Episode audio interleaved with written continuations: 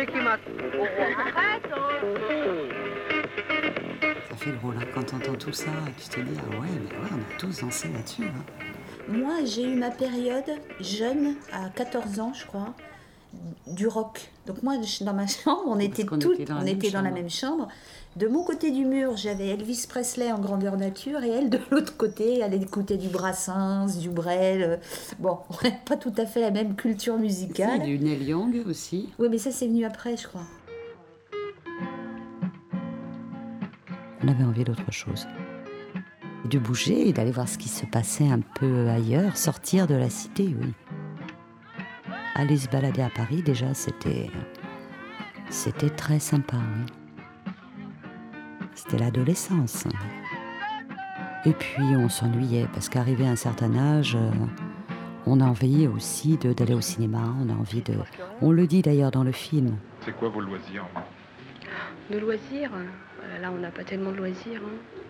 Sortie du lycée, euh, bon, on voit nos, nos- nos copains, nos copines. Je m'appelle Sylvie et il y a plus de 30 ans, je vivais en région parisienne, à Aulnay-sous-Bois, dans une cité. Vous habitez dans une cité la cité, oui. Vous êtes bien? Neuvième étage. Bah, Ça vous plaît? C'est une habitude que, qu'on a pris. hein. Ça nous plaît. euh, Ça fait 12 ans qu'on est dans un bâtiment. Ça devient une habitude. hein. C'était Jean-Pierre Galep qui nous a contactés pour de, de savoir si on voulait bien être interviewé sur nos ressentis euh, de jeunes de l'époque. Donc j'avais à l'époque 16 ans et demi. Vous aimeriez habiter où? Comment? Quel genre d'endroit? Enfin, moi-même, habiter dans une cité, ça me dérangerait pas trop, mais pas dans une grande ville. Au moins un peu à la campagne. Mais là, on étouffe. hein. Je crois que c'était en 79. Moi, je vois que je suis rentrée de Bélande, c'était vraiment le moral à zéro incroyable. Je sais pas de se retrouver au 9e, regarder à la fenêtre, l'autoroute en plus juste en bas et tout, voir tous les mômes dans les cités. euh. J'avais pas de souvenir d'être aussi euh, abattue. euh. On peut même plus sortir le soir, enfin si on n'est pas... On sait pas ce qui va nous attendre n'importe où, c'est vraiment atroce ces cités. Fabienne, je suis donc oui, la sœur de Sylvie. On a toujours habité pas très loin l'une de l'autre. Je reviens. On arrive chez moi, donc au Nisan. J'habite en pleine Cambrousse. Bon, on fume, hein. ça n'a rien changé. Donc la vue qu'on avait notre euh, voilà du 9e étage et voilà l'immeuble. Il y en avait quatre comme ça, des tours. Oui, j'ai retrouvé. C'était surtout aussi pour montrer que l'été, voilà quoi, on était à Transat et on était au 9e étage, place Soleil. Voilà, plein soleil. Écoute, à qui ça plaît une cité? Une cité, pour moi, c'est une cité dortoir, c'est tout. C'est tout ce que c'est pour moi.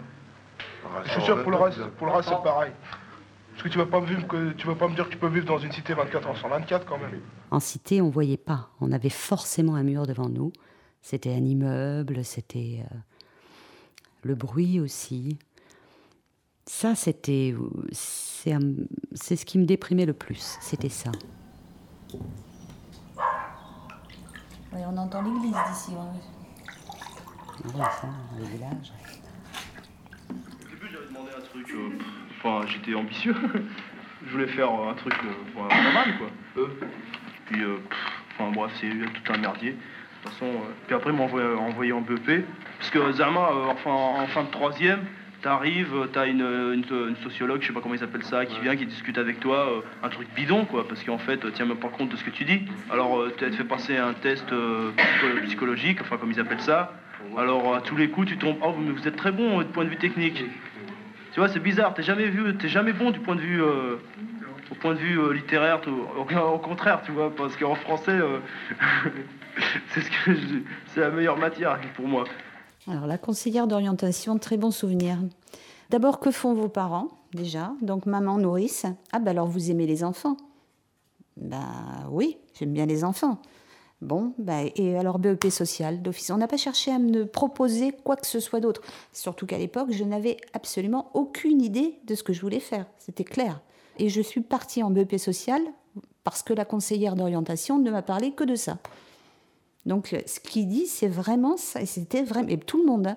Si on n'avait pas des parents qui étaient, et à l'époque, dans toutes les cités, les parents, beaucoup, d'abord, il y avait beaucoup d'étrangers, où les parents, la plupart, ne parlaient pratiquement pas français. Donc pour les jeunes derrière, ils n'avaient pas d'aide de leurs parents, il fallait qu'ils se débrouillent par eux-mêmes. Et c'est clair que ça a dégénéré beaucoup à cause de ça, cette éducation qui n'était pas faite du tout euh, pour, euh, pour les cités. Quoi. Enfin, ben, pas les cités, j'aime pas dire ça, ça, ça, fait un peu péjoratif, mais euh, tous ces grands ensembles on concentre du monde. quoi.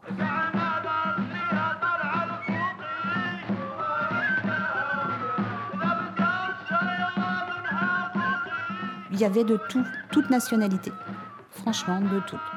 On était vraiment tous ensemble. C'était beaucoup d'ouvriers euh, français hein, qui y avait, beaucoup de Portugais et d'Italiens. On avait beaucoup de Maghrébins.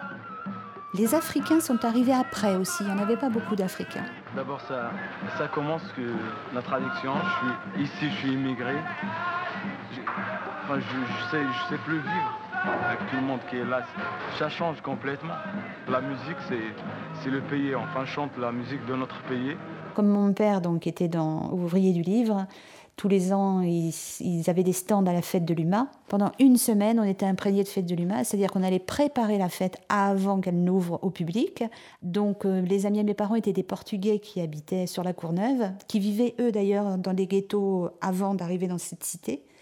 Et euh, donc nous, on y passait pendant quatre jours, on dormait sur place. Donc euh, c'était exceptionnel depuis toute petite jusqu'à l'âge de, bah, de 20 ans, jusqu'à ce que je sois au Nez, j'ai toujours fait la fête de l'UMA. Quoi. alors, as vu tu as revu les extraits? Oui, ça fait drôle. tu sais que je... y a une fille qui parle avec leur mère qu'elle peut parler avec sa mère, qu'elle parle pas à son père jamais en direct, etc. chez les rebeux Parce que moi, je parle pas directement comme ça à mon père. Enfin, des fois, je parle comme ça, mais autrement, je passe par un intermédiaire. C'est ma mère et après, ma mère, elle parle à mon père. Mais moi, je crois que c'est la famille Belkacem. Je crois que c'est la plus jeune. Ben, je sais pas. En tout cas, je la connais, c'est sûr. Ah oui, oui, mais je suis pratiquement sûre. On était, nous, en tous les cas, en tant que Français, beaucoup plus reçus dans les familles maghrébines italienne, espagnole, plus méditerranéenne, on va dire. Une grande hospitalité de leur part, ce qui n'était pas forcément réciproque. Les parents nous recevaient et nos parents à nous ne les recevaient pas forcément. Dans la, cité des mille là-bas, comme il y a, des, presque que des Arabes. Euh, Quand on sortait comme ça avec euh, des communautés différentes, de la nôtre, quand je dis communauté, le fait qu'on se mélange, on a, eu on a été quelquefois arrêté par les policiers et je me souviens qu'il y avait des différences. Dès, que les gens passent par là, dès qu'ils restent les voyous et tout. Après, ils se plaignent pourquoi ils font des, conneries ou des trucs comme ça. On fouillait euh, automatiquement euh, les personnes qui étaient d'origine maghrébine, ce qui n'était pas notre cas, et devant nous en plus.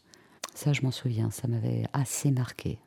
Euh, l'arabe en lui-même, c'était, il y avait une répulsion, c'était clair surtout de les générations de, mon père. Hein. Euh, beaucoup avaient fait la guerre d'Algérie aussi, donc il y avait quand même. Euh, Mais vous, en gros, vous êtes ce qu'on appelle une bande Nous, on s'amuse entre nous, c'est ce qu'on fait. Hein. Les copains, on est 3-4, c'est tout ce qu'on est. Et vous croyez que vous êtes bien vu par les gens dans la cité?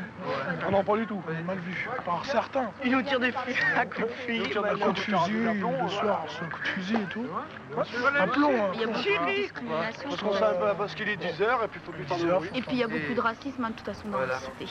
les gens, de manière, ici, c'est comme ça.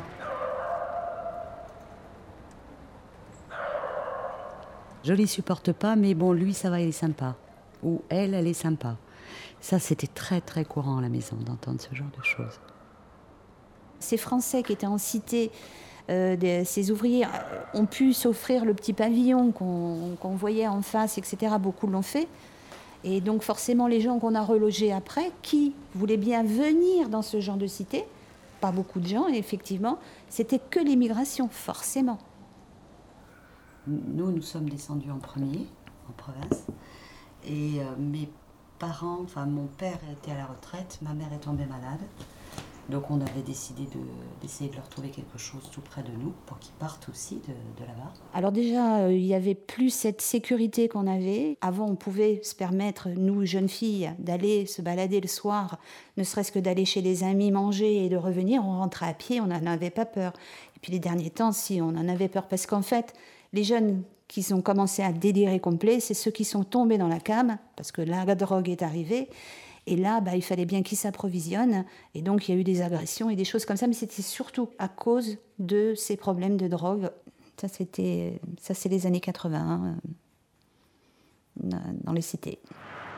Mais c'est très développé, Aulnay Bon, il y, a quelques bourgeois qui se la donnent euh, parce qu'ils ont les moyens, mais tu regardes en général, et ceux qui la consomment, c'est bien ceux qui croupissent ici. Là, et, euh, des overdoses dans les escaliers, on les laisse crever comme des chiens, même pas les copains qui le prennent, qui l'amènent à l'hôpital, on le laisse euh, dans l'escalier, et puis demain, quand il y a quelqu'un qui passera, on le retrouvera, c'est ce qui est arrivé. Et ben, quand on en arrive à faire ça à ses propres potes, euh, voilà. Donc il y a eu une mentalité qui est arrivée derrière, c'était lourd hein, quand même. Tu veux pas, tu veux pas savoir le mal de vivre qu'ont certains jeunes dans cette société de merde? Tu veux pas, tu veux pas t'imaginer?